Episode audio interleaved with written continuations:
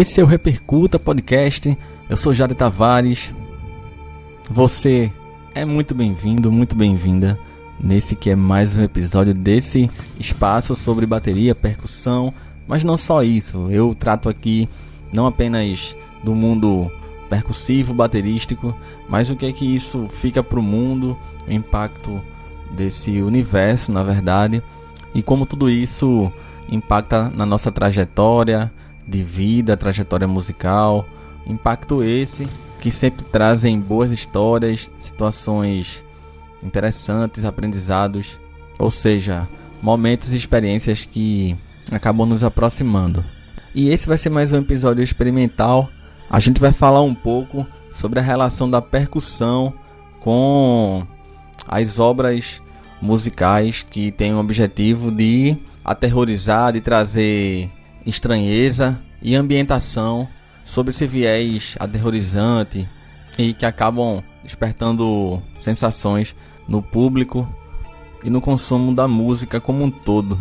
Por conta disso, aproveitando também esse momento do, do Halloween, o Dia das Bruxas, pensei como é que a parte que nos cabe aqui ela se, se relaciona com essas manifestações, né? Como eu trouxe também lá no episódio Deixa eu até pegar aqui para especificar para vocês.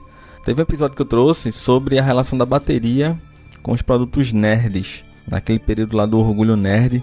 E fazendo as pesquisas você acaba descobrindo bastante coisas. Então, dessa vez, eu resolvi fazer a mesma coisa, mas com essa esse mote do Halloween, do Dia das Bruxas e toda essa cultura que é bastante forte lá fora, nos Estados Unidos, principalmente, né? Mas aqui no Brasil a gente também tem adeptos, a gente também tem uma certa expressividade nesse sentido.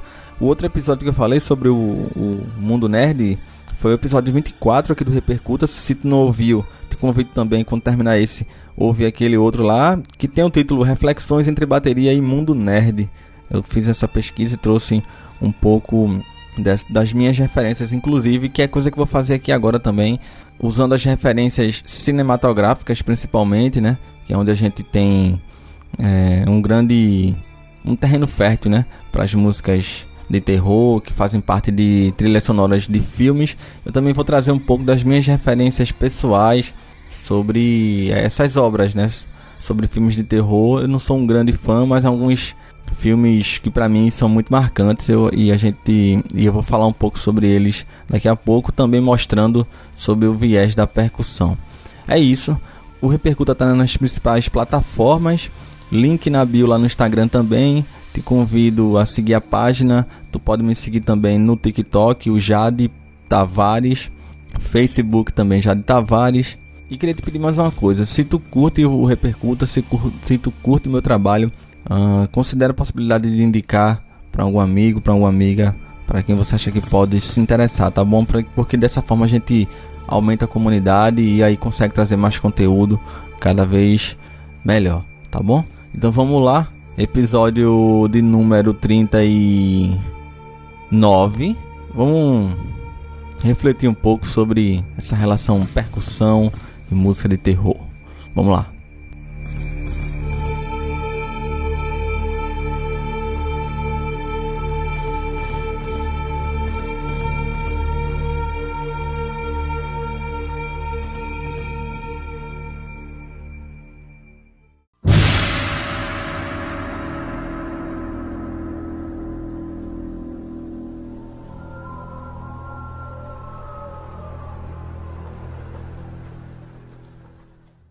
Repercuta. Primeiro eu quero falar um pouco sobre a questão percussiva mesmo, da, da presença e, e da função dos instrumentos de percussão e, e, as características que fazem com que um instrumento musical seja colocado na família da percussão. Uh, sobre as, as trilhas sonoras, normalmente a gente, a gente encontra instrumentos que são consagrados, que são conhecidos do grande público, e alguns artefatos que apenas servem, que servem como percussão, mas que não tem um nome, que não são um instrumento de fato.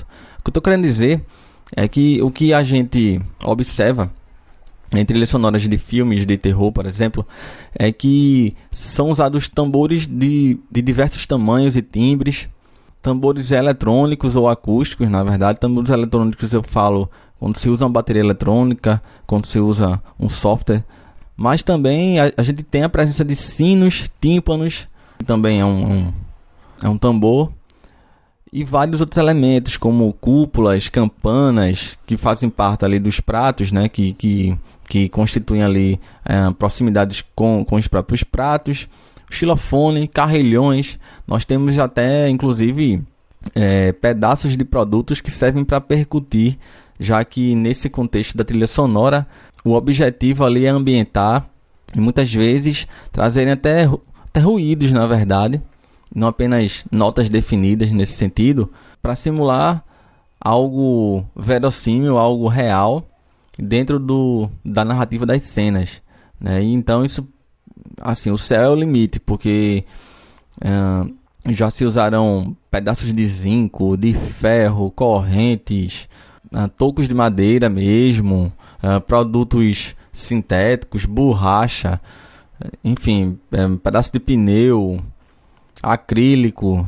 Eu tô aqui, aí, tipo, posso passar um episódio todo falando disso, né? E é utilizado, como eu falei, de forma quase que experimental, com esse objetivo de, de, de ambientar e incitar a, a sensação de mistério, de medo e, por consequência disso, a sensação de terror em quem está consumindo e quem está ali em contato com aquela obra, né? Seja música e, na verdade, união entre imagem e som. Sobre as definições dos instrumentos percussivos, como eu falei, eles são aqueles cujo som é obtido através de impacto, que é a percussão, ele pode ser percutido nesse caso, raspagem ou agitação, isso com auxílio de baquetas ou não. A definição dos instrumentos de percussão em linhas gerais, é essa. A utilização desses instrumentos nas trilhas sonoras, ela se dá muito mais na medida em que os compositores, de forma cuidadosa, é, para criar sons que sejam familiares para nós, com o objetivo de nos fazer sentir desconfortáveis, tensos, com relação a, a aquela cena que você está vendo, para te colocar dentro do clima do filme, que é o objetivo, né? É, a maior imersão possível do, do espectador com aquela obra. Muitas vezes esses sons a gente não percebe. Eu vou trazer exemplos aqui que até eu também não percebia. Durante a pesquisa foi, foi que eu fui percebendo. Que são sons que estão ali escondidos dentro da trilha do filme. Muito sutil, muita coisa sutil. Que você vai escutar e você diz, pô, isso aqui é percussão. Ó. Tipo, isso aqui é uma raspagem, isso aqui é um.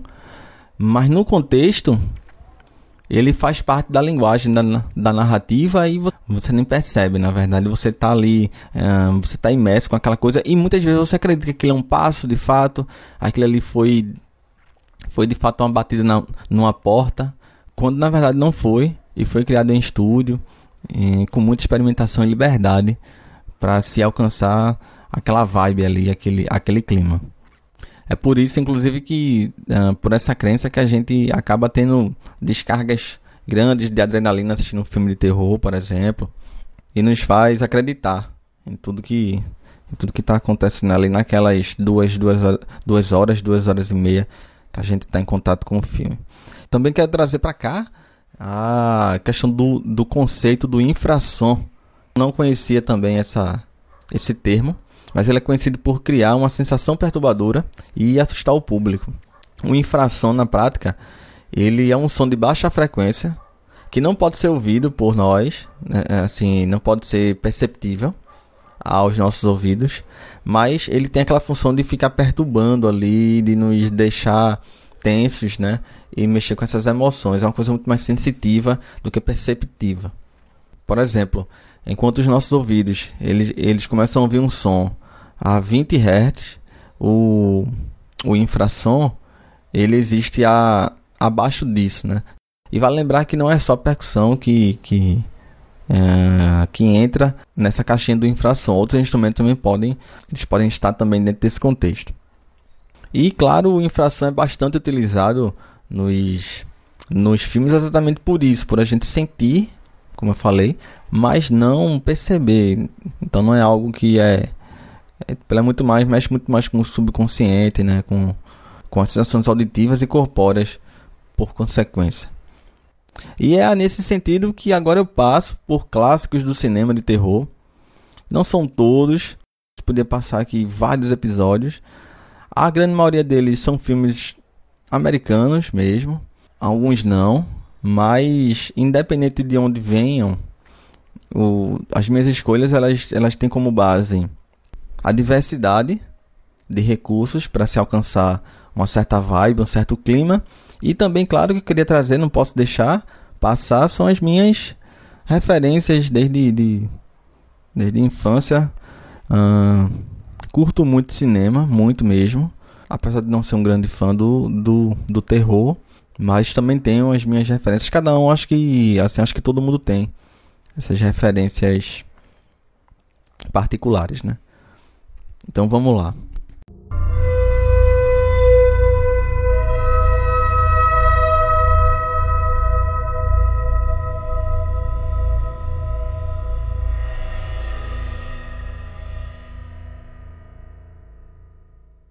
Começando lá atrás, a gente tem um exemplo do filme Nosferatu, de 1922. Analisando a trilha, a gente tem. Uh, vale lembrar que nesse tempo a utilização ela não é no sentido experimental, como a gente vai ver mais na frente, mas ela está muito mais ligada a, ao formato orquestral também. Mesmo assim, vale lembrar que, que, o, que o Nosferatu é uma obra que foi produzida na época do cinema mudo, né? o que acaba potencializando a música na narrativa do filme. Ou seja, a gente, é, como a gente não tem falas, assim, para mim a música ela tem até uma, uma função maior, né? É a música, além dos movimentos, é claro, dos personagens, não temos falas. Na trilha do Nosferatu, nós temos o que eu identifiquei, nós temos gongos, pratos, a caixa clara, que é, que é uma caixa de bateria, mas dentro da, da do formato da orquestra, ela, ela, ela tem esse nome, caixa clara. E temos também tímpanos. Na execução, nós temos a presença de rufos e ataques de prato, na verdade, claro, em consonância com a evolução do tema da música e, e em consonância também com, com a própria narrativa, com a, com a própria movimentação do personagem dentro do longa. Essa trilha foi, foi composta por F.W. Murnau, um compositor que faleceu em 1931. E você escuta uma, uma reprodução dessa trilha, porque a gravação original, infelizmente, foi perdida. E posteriormente, claro, uh, reproduziram, refizeram essa trilha para que a gente, hoje em 2021, a gente possa conhecer.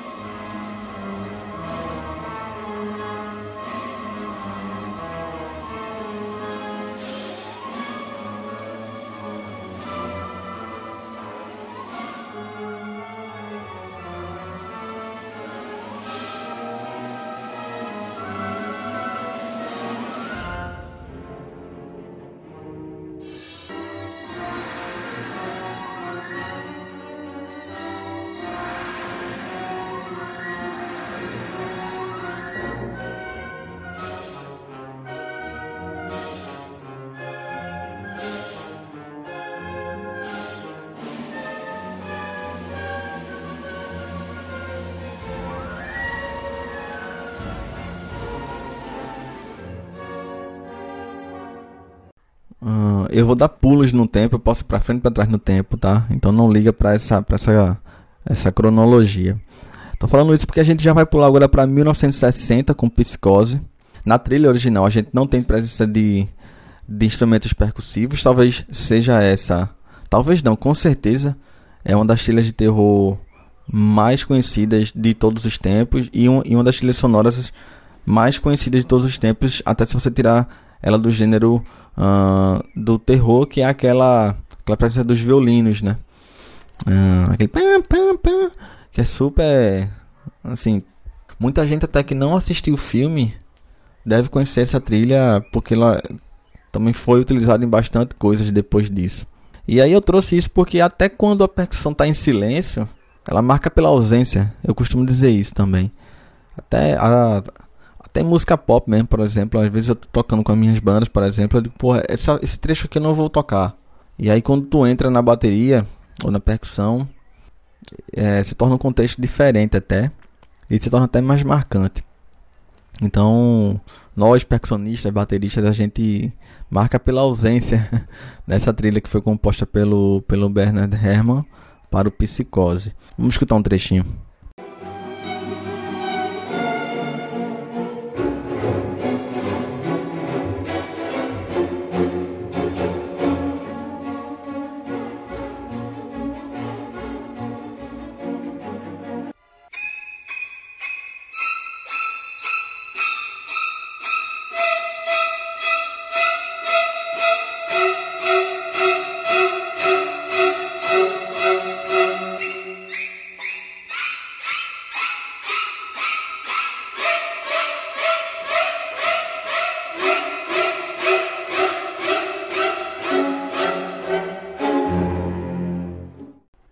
Partir dos anos 70, a gente tem a inserção de programações, sintetizadores, resumindo a inserção do digital, né? E eu estou falando isso também porque a gente tem em 78 o Halloween, que tem uma série de filmes. Em 2021, inclusive, saiu mais um. Eu assisti também. E nele a gente tem muito mais bateria eletrônica e loops. É, é bastante pontual, porque na verdade o piano é quem quem comanda essa trilha feita pela, pelo John Carpenter. E a gente vai ouvir, claro, né? Um pouquinho. Que é uma das trilhas também que eu curto pra caramba, assim. E que, na verdade, até eu me pego com todas essas trilhas e várias trilhas sonoras de outros filmes também, de outros gêneros, eu me pego, e que não tem bateria, eu me pego tentando fazer o desafio, assim, é, vamos lá, se eu pudesse fazer a trilha sonora, se eu, se eu pudesse contribuir com essa trilha aqui na bateria ou na percussão, o que é que eu faria? Eu gosto de fazer esse exercício porque você meio que está compondo algo também. Isso, isso te estimula, né?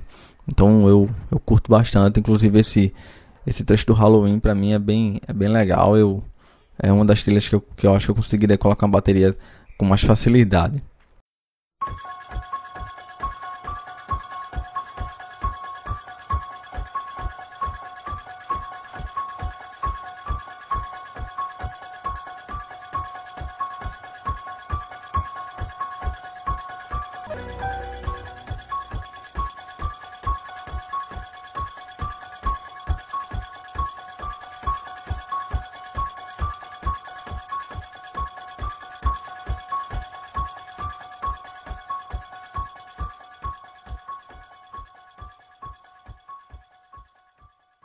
Na mesma linha do Halloween, a gente tem o Príncipe das Sombras de 87, que também conta com recursos eletrônicos. Dá uma sacada.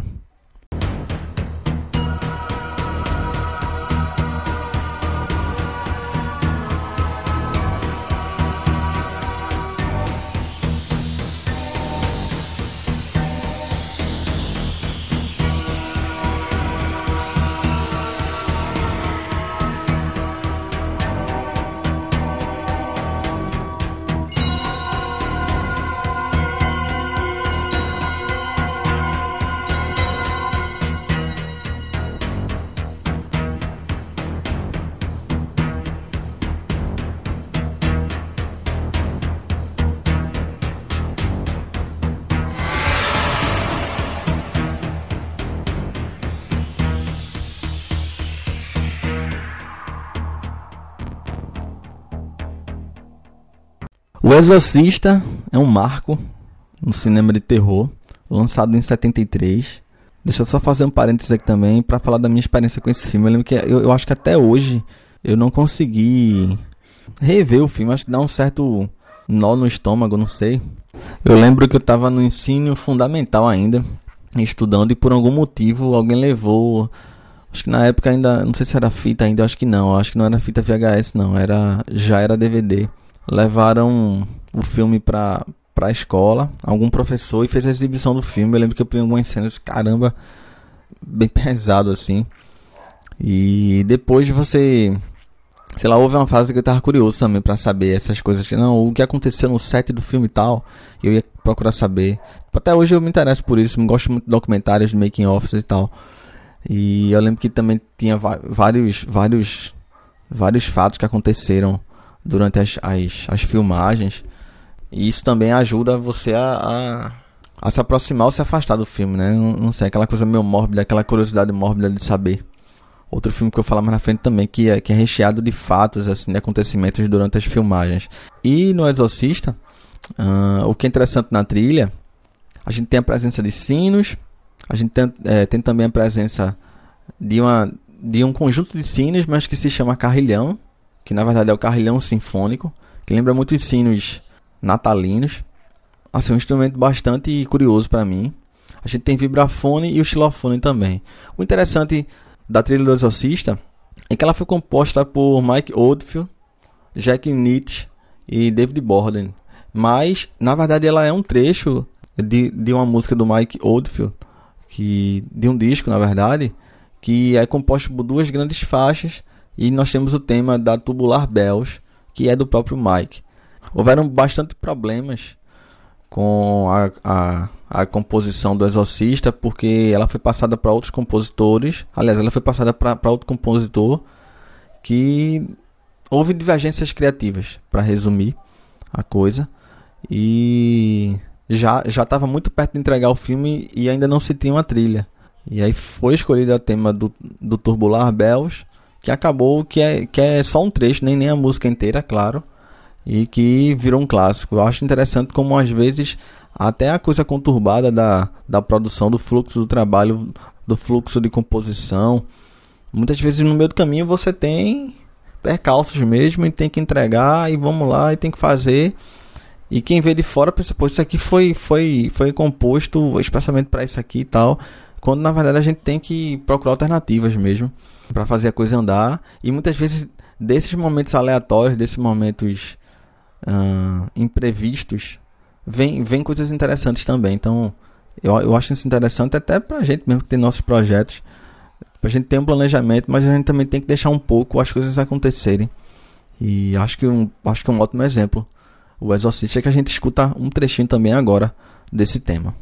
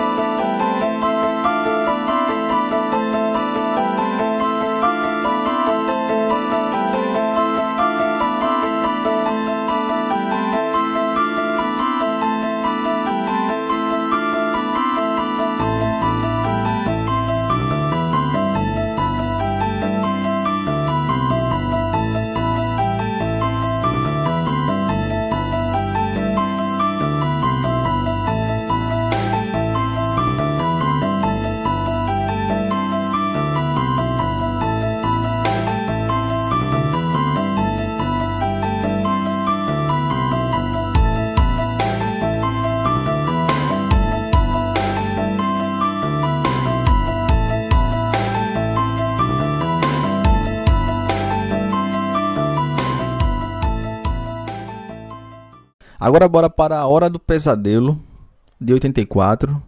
Mas com certeza tu vai lembrar do Freddy Krueger, icônico também personagem.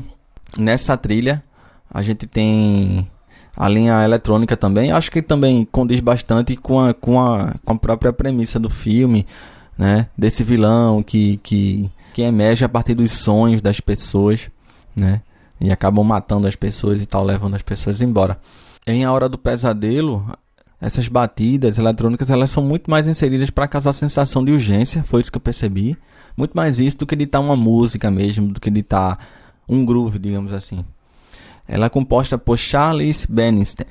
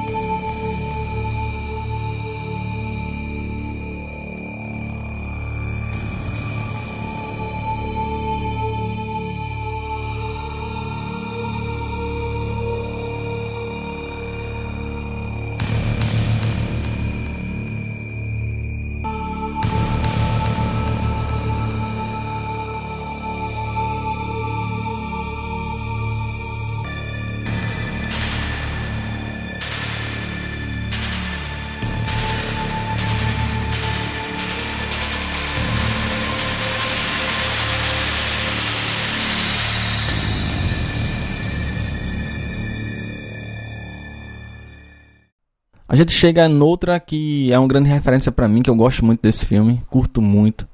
E não poderia deixar passar também, né? Drácula de Bram Stoker, de 92.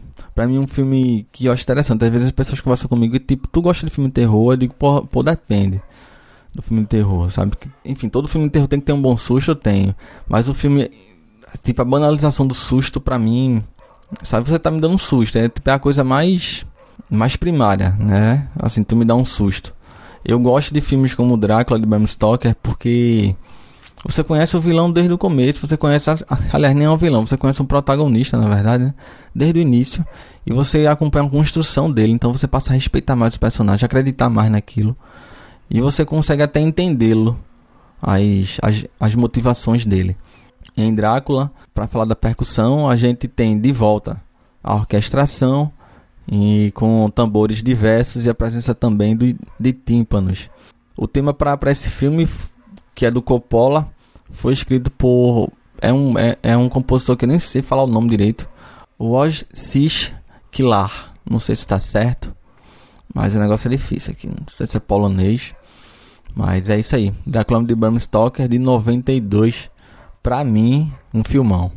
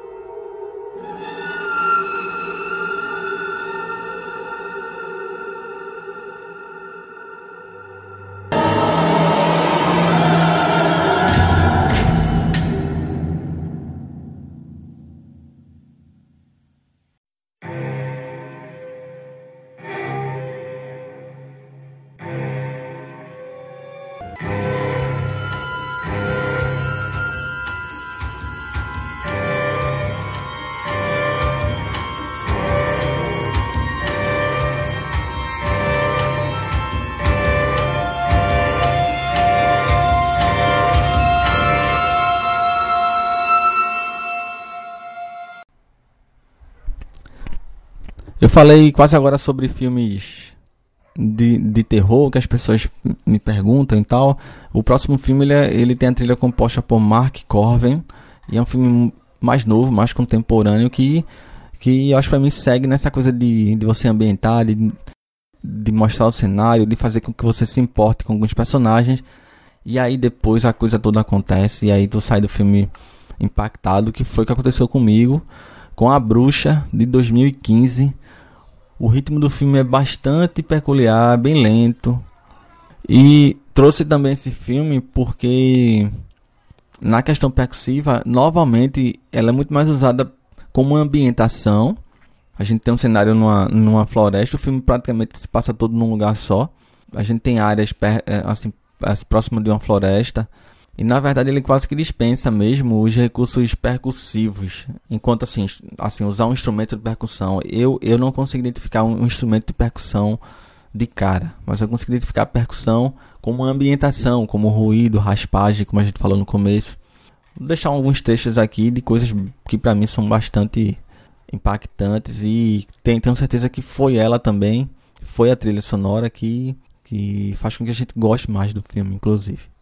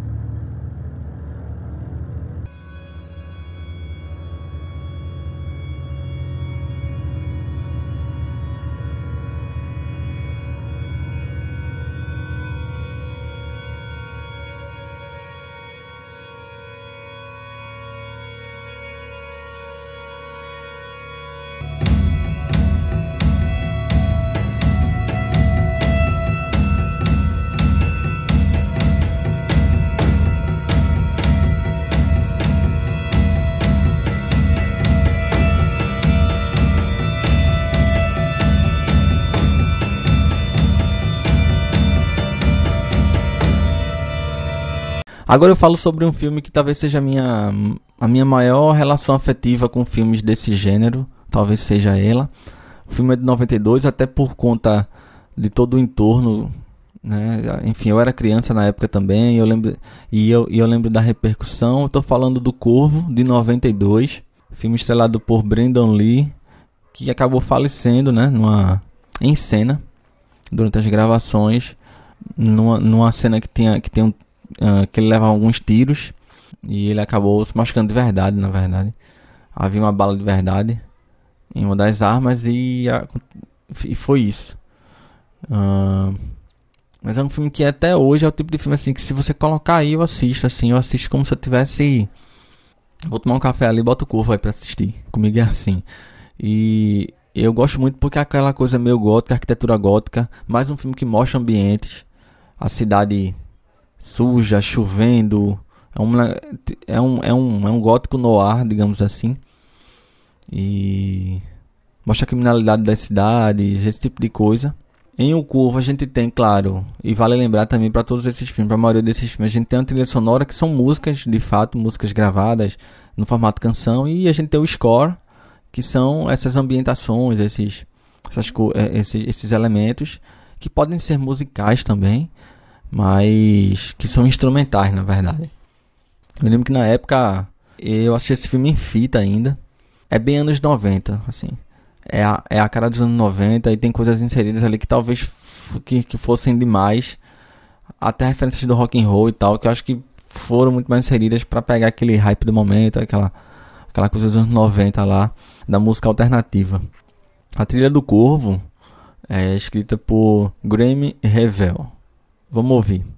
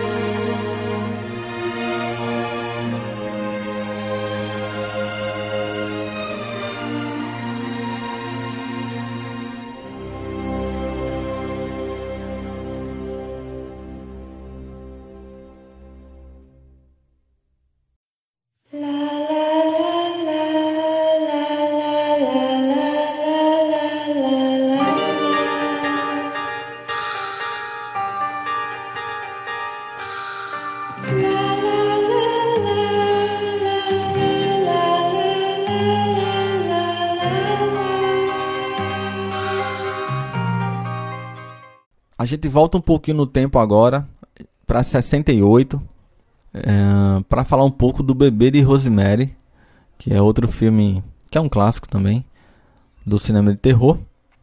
A trilha é composta pelo Christoph Comeda. Identifiquei elementos percussivos, os sinos e chocalhos ou maracas, eu não, eu não consegui perceber, né? enfim, não consegui definir. Pode ser duas coisas ou nada disso de repente é, como eu falei lá no começo, esses instrumentos de agitação. E identifique também o idiofone de madeira utilizado nessa trilha do Bebê de Rosemary. O que é interessante é que alguns trechos eles são quase que infantis, aquela coisa para emular a família feliz americana que acabou de ter um filho, acabou de ter um bebê. Esse contexto supostamente inocente, né, para um, uma história de, de tragédia, uma história de terror.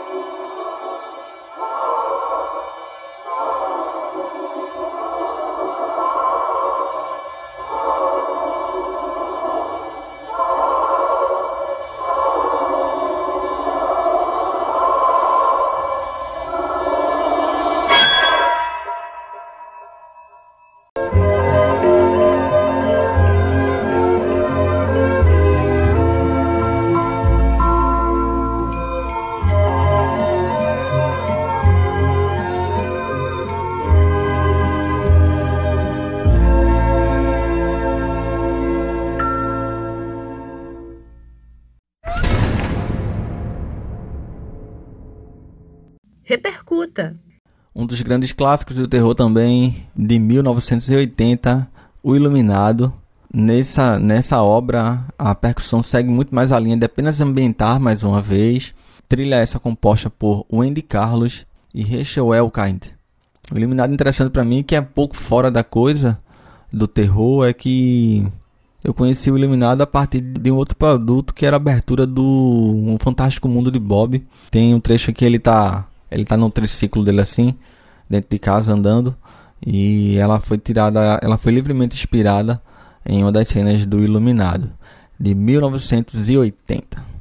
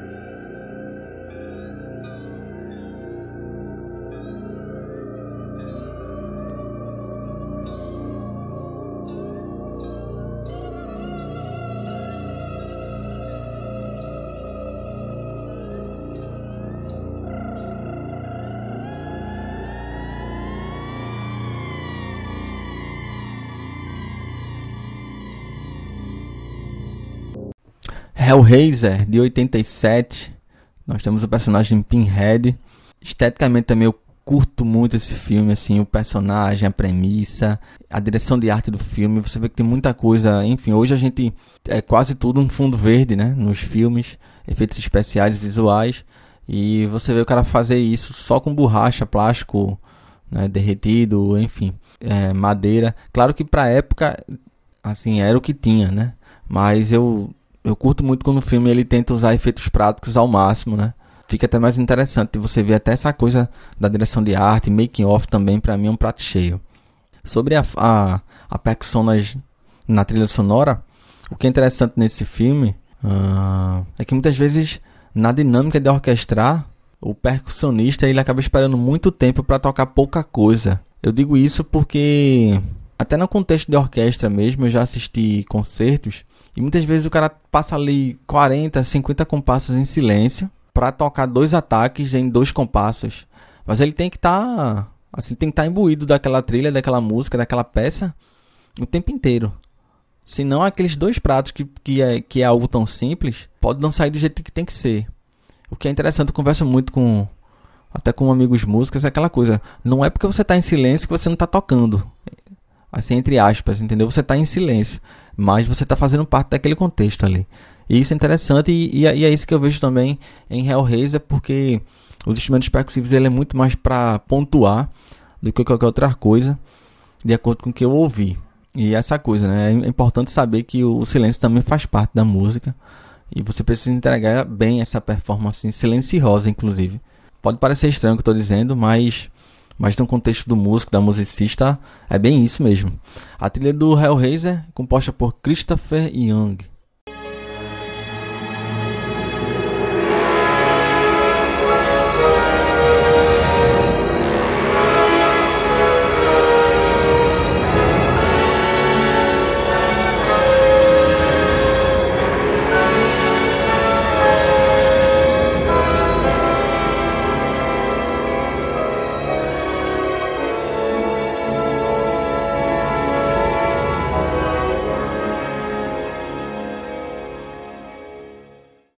Outro filme que também tem, tem uma série.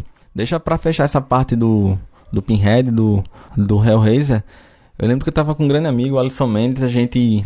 Nos carnavais aqui de Recife, eu lembro que é um do, das fantasias mais legais que a gente vê aqui, aqui em Recife. A gente viu um cara uma vez, encerramento do carnaval, e o cara tava vestido de, de Hellraiser. Eu fiquei imaginando aquele calor todo, ele com, com a máscara. Ficou engraçado porque meio que parecia que era um cara que queria Assim, era, assim, era uma criatura que queria que o carnaval não acabasse. E tava no show de Lenine, inclusive. Eu lembro que a gente brinca até hoje, virou, virou uma piada interna, porque o Hellraiser Ele estava no show do Lenine pedindo paciência, né? Em, em alusão à música do Lenine, que tem o mesmo nome. A, a, gente até pensou, poxa, se, se Hellraiser, se, se Pinhead tá aqui pedindo paciência, daí você tira a situação como é que tá, né? A associação, a situação da sociedade. Eu, eu, sempre, quando eu, eu, vejo a figura, eu. Quando eu vejo o Pinhead em alguma, enfim, alguma TV, em alguma foto, alguma imagem, eu lembro disso. E acho que talvez eu sempre vá lembrar disso, porque essa piada interna nunca termina.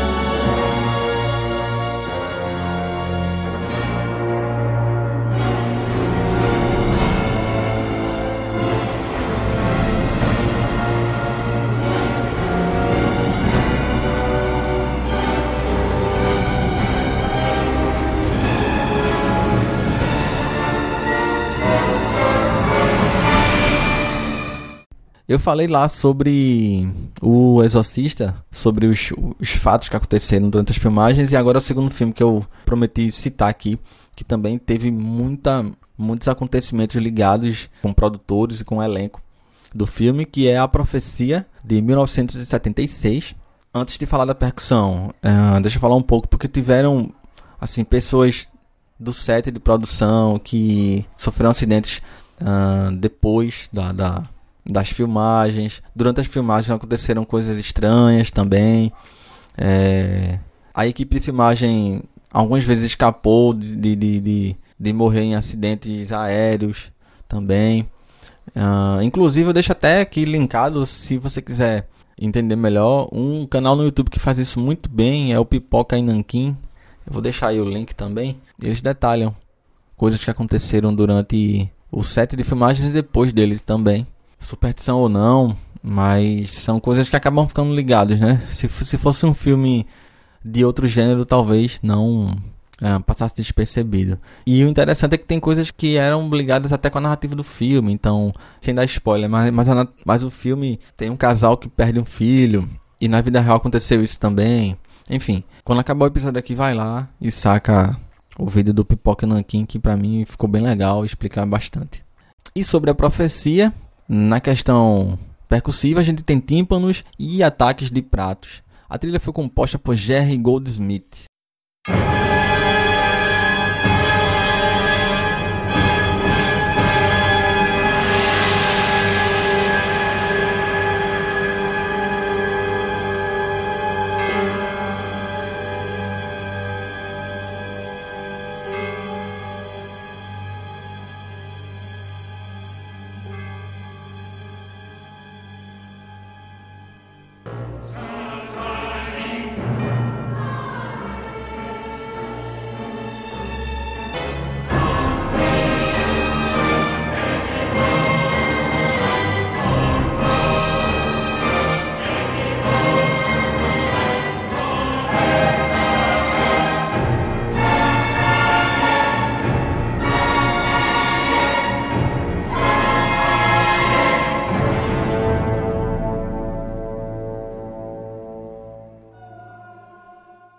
Representante fora dos Estados Unidos, o filme de 77, Suspiria.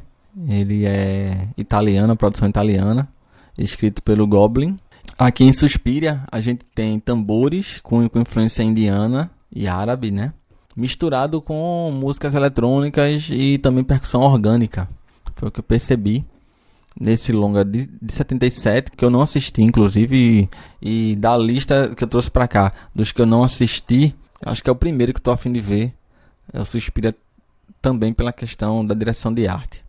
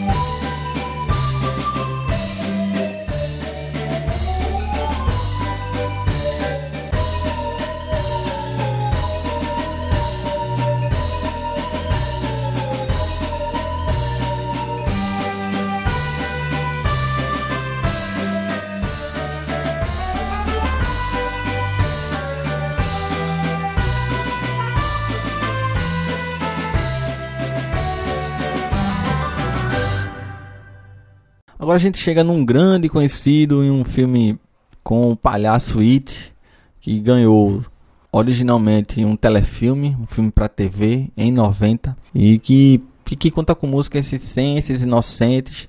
E em 2017 nós temos a versão para os cinemas, que eu curto bastante, a versão nova, né? E assim, essa trilha já carrega aquela mixagem, aquela coisa distante do modelo mais atual do blockbuster, que é que tem muita uh, muito sintetizador, muito plugin, muita coisa. A trilha é composta pelo Benjamin Wolfish, eu curto bastante também. E na minha opinião, acho que é, que é, que é uma trilha que consegue equilibrar a coisa digital com a coisa orgânica e faz todo sentido com a narrativa do filme também, a, a coisa meio cósmica, imaginária, mais real pelas quais os personagens passam. Elementos percussivos, eles são colocados para simular movimento, principalmente, passos, uh, até porque boa parte do filme os personagens passam fugindo, né, dessa criatura, o It, a coisa. E eu vou deixar alguns textos aqui que, que vai ser possível entender o que, é que estou querendo dizer.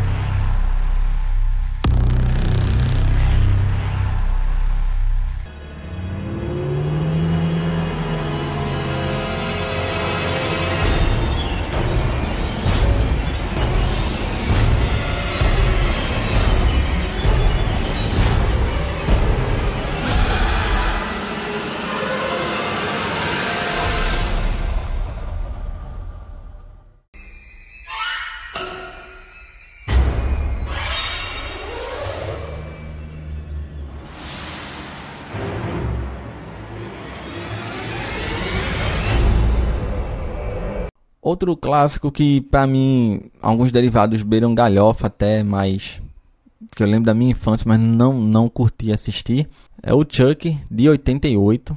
A trilha composta por Joey Hensett. Ela segue uma linha mais pop, infantil, aparentemente inocente.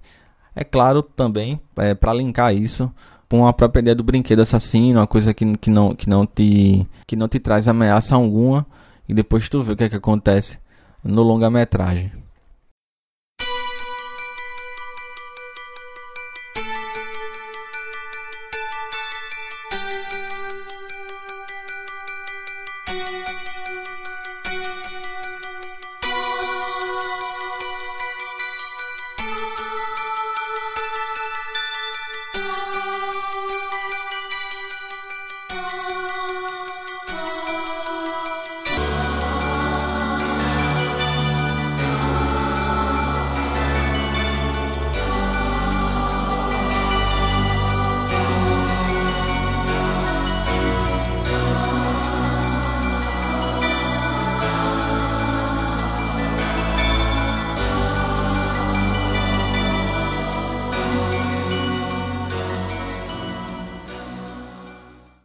Próximo filme, para mim, acho que depois do Corvo, é um filme que é, é interessante. Eu conheci ele durante a pandemia, assisti várias vezes. E para mim parece que eu já conhecia há muito tempo. Apesar de ter um final que para mim, aquela, aquele investimento em, em efeito especial que, que fica assim, que já é datado.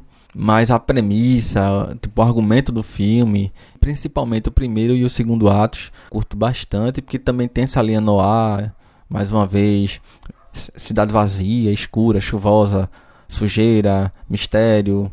O filme é o Cidade das Sombras ou Dark City de 98. Trilha composta por Trevor Jones e também tem uma mistura, assim, tem tem bastante presença de, de sintetizador, batidas eletrônicas, uh, bateria eletrônica também. Em grande parte do filme ela tem bastante presença de, de instrumentos como violino, da família das cordas friccionadas e também dos instrumentos de sopro, ficando uh, para a parte rítmica, percussiva e os sintetizadores. Na parte que tem mais ação, aí eu percebo sim uma certa presença de percussão, mas também não é nada que roube a cena no filme não.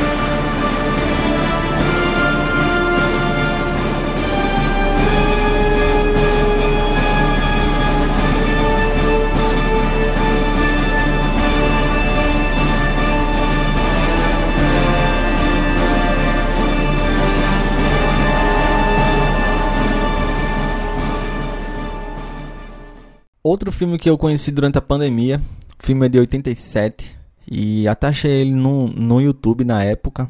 E até isso tem essa mania. Eu vou assistir esses filmes, eu vejo eles. Assim, por exemplo, dia de chuva à noite. Aí eu fico com vontade de assistir. Parece que tudo fica ambientado. Uh, a exemplo de alguns games também que eu gosto. É interessante isso. O filme é de 87, é O Coração Satânico. Também é um, é um clássico do gênero. Eu não vou dar aqui spoiler, mas é um filme que eu, que eu curti bastante. Tem, tem relação com a, com a história, a Primeira Guerra. E sobre basicamente é, é, é, também é no ar. Tem esse viés de, de investigação, a exemplo do Cidade das Sombras. E nesse filme a gente tem muito mais percussão em momentos como é que eu posso dizer? Em momentos em que o objetivo da cena é te passar uma ideia de pesadelo, abstração, sonho, em que você está na dúvida se, se aquilo é real, se não é real, até porque isso também é um, é um mote forte e que tu escuta um pouquinho também aqui. E te convido também a assistir esse filme, acho que tu vai curtir.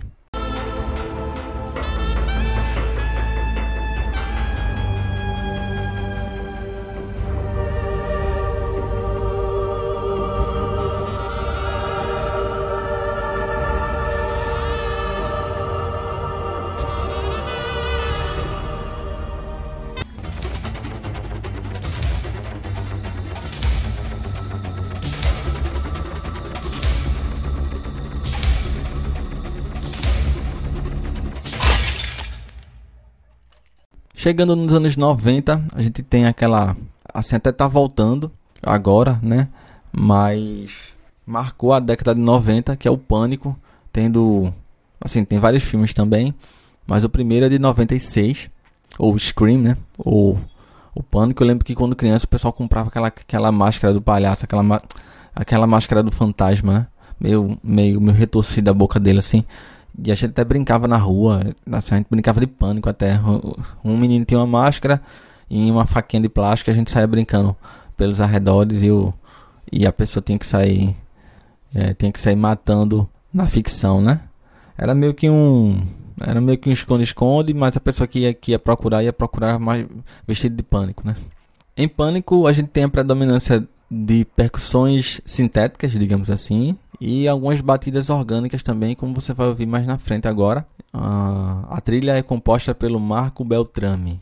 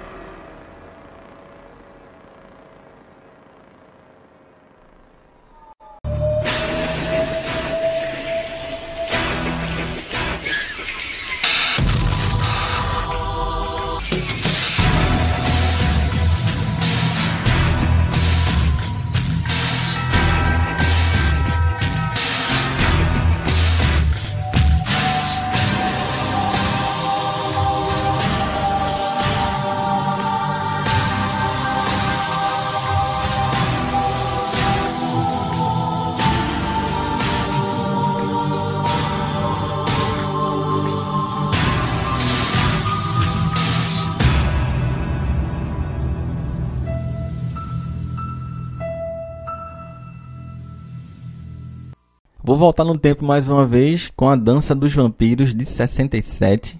Uh, mais uma trilha composta pelo Christoph Comeda. Christoph Comeda, acho que é assim o nome do, do, do cidadão, do artista. e como eu tô falando de, de, de anos 60, a gente volta, né?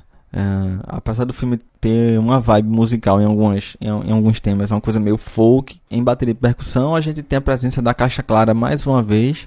Trouxe isso porque é outro filme clássico, é um filme que, que é definitivo do gênero e que muita coisa que veio depois reverencia e, enfim, reconhece a importância do a dança dos vampiros.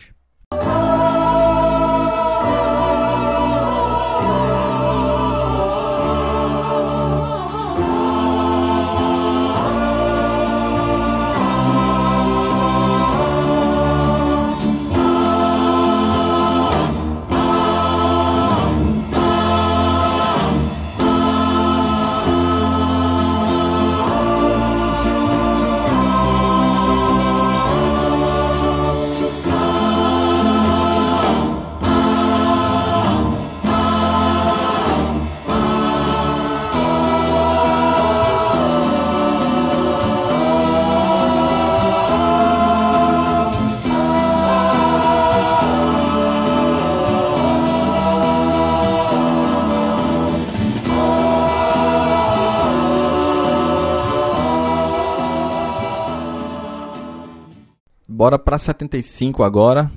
Tubarão. Dispensa apresentações. No filme a gente tem as linhas orquestrais, praticamente duas notas, dois acordes ali. Tan, tan, tan, tan, tan, tan, tan. Qual é a presença da percussão aqui? Pratos em tímpano. Nessa trilha do John Williams. É praticamente prato e tímpano, prato e tímpano, fazendo pontuações e deixando o protagonismo exatamente para as cordas friccionadas. Esse é nosso papel em Tubarão, de 75.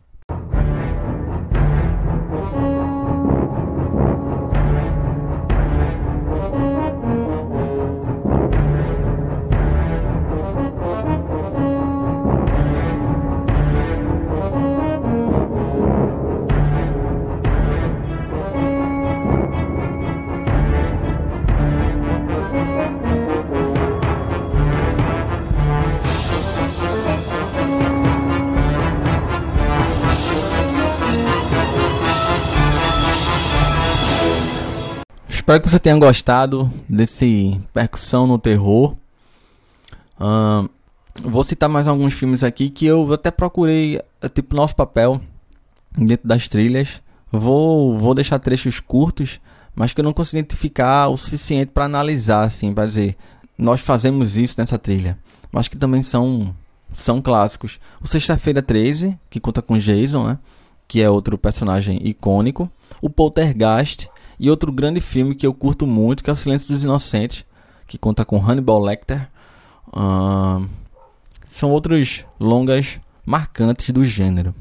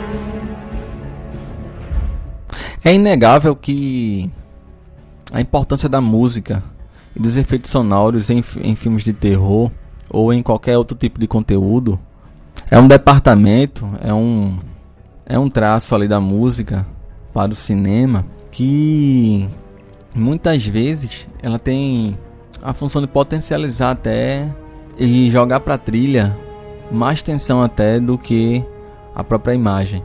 E também é inegável a importância da percussão e da bateria nessas trilhas.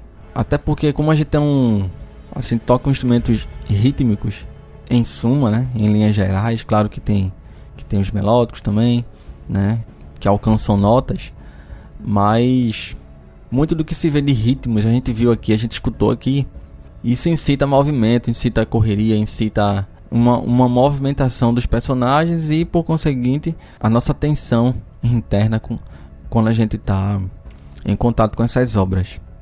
Não é à toa que a gente tem alguns selos que se dedicam a meio que resgatar trilhas de filmes antigos e transformá-las em edições de vinil, CD e também nas, nas, nas plataformas de streaming. Dentre esses selos a gente tem o Waxwork Records e também o selo Death Watts. Então foi, foi pensando nessa nossa função dentro dessas trilhas, uh, compondo, tocando ou até em silêncio, como eu falei. A gente também tem um papel importante enquanto artista, enquanto músico, musicista, percussionista, baterista dentro desse contexto do terror, dentro da, da cultura pop, do cinema, da arte como um todo. E foi por isso que eu resolvi fazer esse episódio do Repercuta sobre essa percussão no terror, essa percussão horripilante.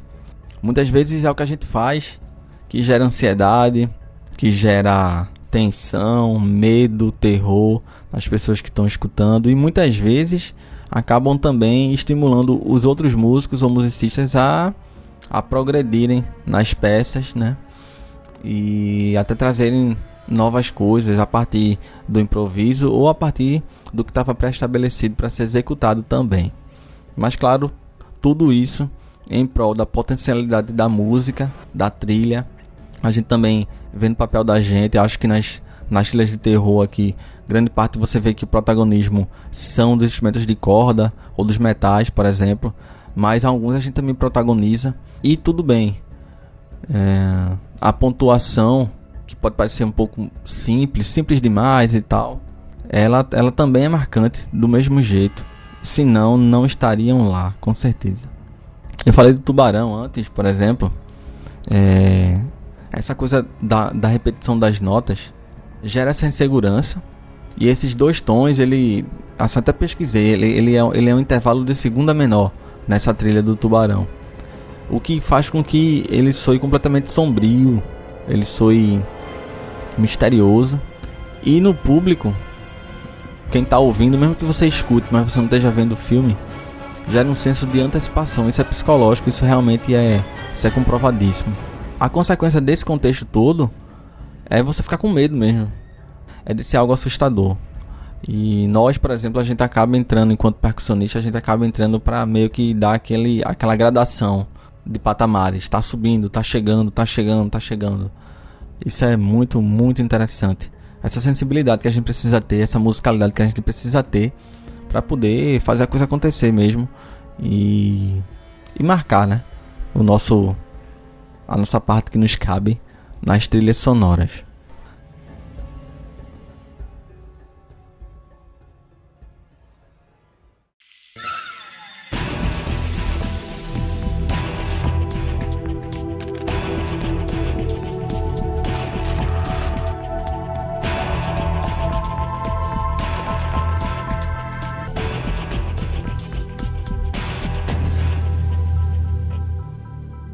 Não é à toa que a música é bastante utilizada pra, no, no trabalho de cura de mentes e corpos, sejam com terapias, é, procedimentos uh, que ajudam nessa conexão entre os estados emocionais e físicos. Essa, essa linha, essa ligação. A palavra é essa, ligação entre os estados emocionais e físicos, que na verdade para todo músico, para todo musicista. Eu sinto isso também quando eu toco, quando eu estou ensaiando, um simples ensaio muitas vezes, shows. Eu sinto que eu transcendo nisso também. entre esse estado físico e emocional. É, para mim, a música é o que para muitas pessoas são, é o cinema, a literatura, os games, a, a TV, todas as formas de arte, o artesanato, os quadrinhos. Dentre as formas de arte, acho que é o que eu transcendo. Eu sou amante de quase todas, mas umas sou mais próximo, outros menos. Mas a música, ela, ela é que, assim, ela é que me permite essa ligação mesmo. E não é à toa que a gente tem tanto estudo científico é, para entender exatamente essa conexão entre esses estados. Para encerrar, eu quero falar um pouco sobre alguns instrumentos que são e não são instrumentos, que são, são artefatos, na verdade, praticamente que confeccionados com esse intuito do terror, que foi os que eu encontrei pesquisando. São os sons de pesadelos, os sons de terror. A gente tem o Waterphone, é um conjunto de. Assim, vou ser bem simplório. É um, é, um, é um conjunto de arames em que a gente fricciona e que a gente tem um som que não é de altura definida e tal, mas, é, mas é exatamente esse objetivo, que seja uma coisa que, é, que, beira, que beira o ruído e a ambientação. Não é uma coisa puramente musical, no sentido de um, de um formato canção, digamos assim. É muito mais para ambientar. Eu acho massa, pra, por exemplo, para introdução de música, esse tipo de coisa.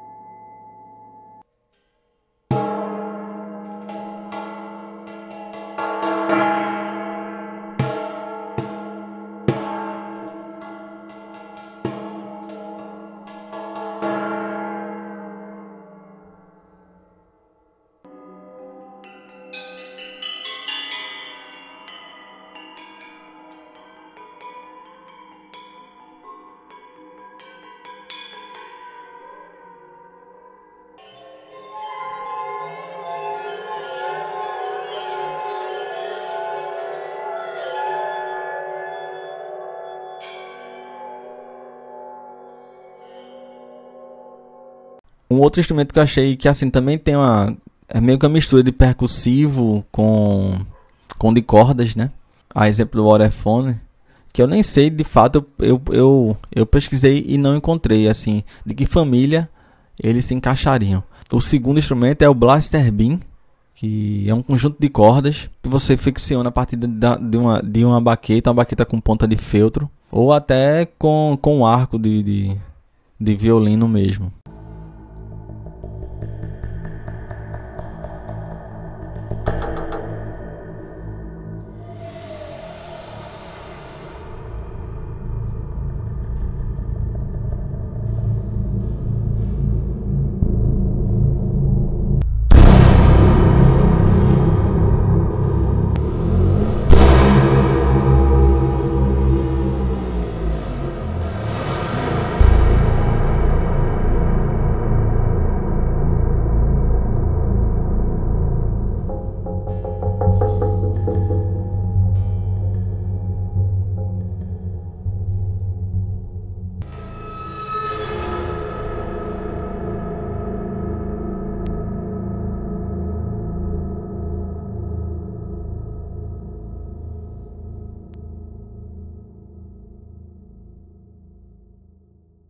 Que é um conjunto de, de, de, de coisas, de, de, como é que eu posso explicar assim, vendo para dizer a vocês, inclusive. Tem cordas, lembram a guitarra, por exemplo, mas só que ele também conta com pedaços de, de ferro tipo placas finas de ferro e que aí você pode percutir tanto com, tanto com os dedos como com arco também, por exemplo.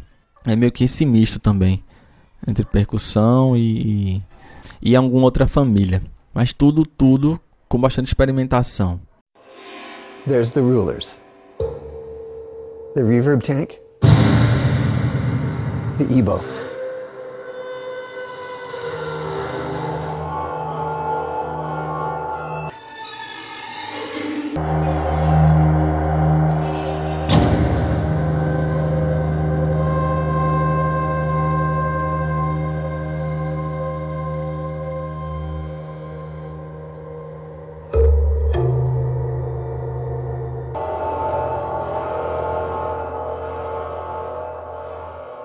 My name is Mark Corvin. I'm a film music composer, and lately I've been focusing on horror movie scores. It expresses what really can't be expressed any other way. It's not music in the traditional sense at all. But let me put it this way the apprehension engine definitely evokes an emotion. So I would call it music.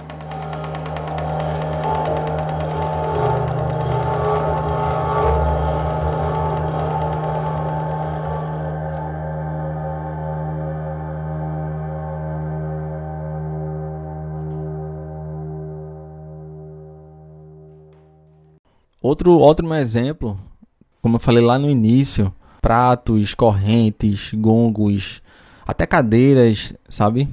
Sendo arrastadas, é, tonéis, pedaços de zinco e tal.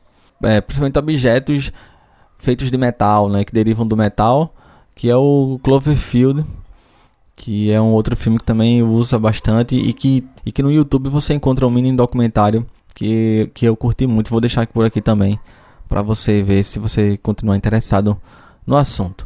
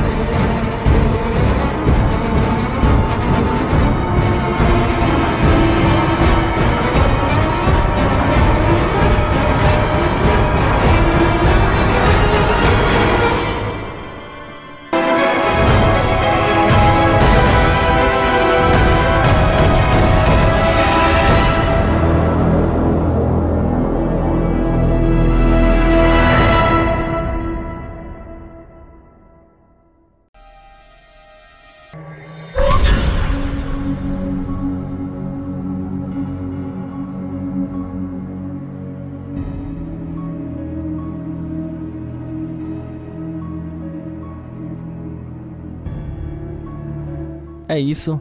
Esse foi o episódio do Repercuta sobre o terror, sobre a percussão no terror. Se engana quem acha que a gente não podia se, se encaixar nisso, né? E a gente tá muito mais inserido em muitas outras coisas do que do que se pensa, né? Muita coisa a gente pensa que não tem nada aí de percussão, não tem nada de bateria. Eu fui, eu fui fazer essa pesquisa, essa, essa aventura e, e encontrei até trazer para vocês aqui. Espero que tenha gostado. Bom Halloween para você, para você que curte. Uh, para você que nem liga tanto também, mas escutou aqui, também é massa ter você por aqui. E o Repercuta segue, viram mais episódios desse finzinho de 2021. E é isso. Tamo junto e até a próxima.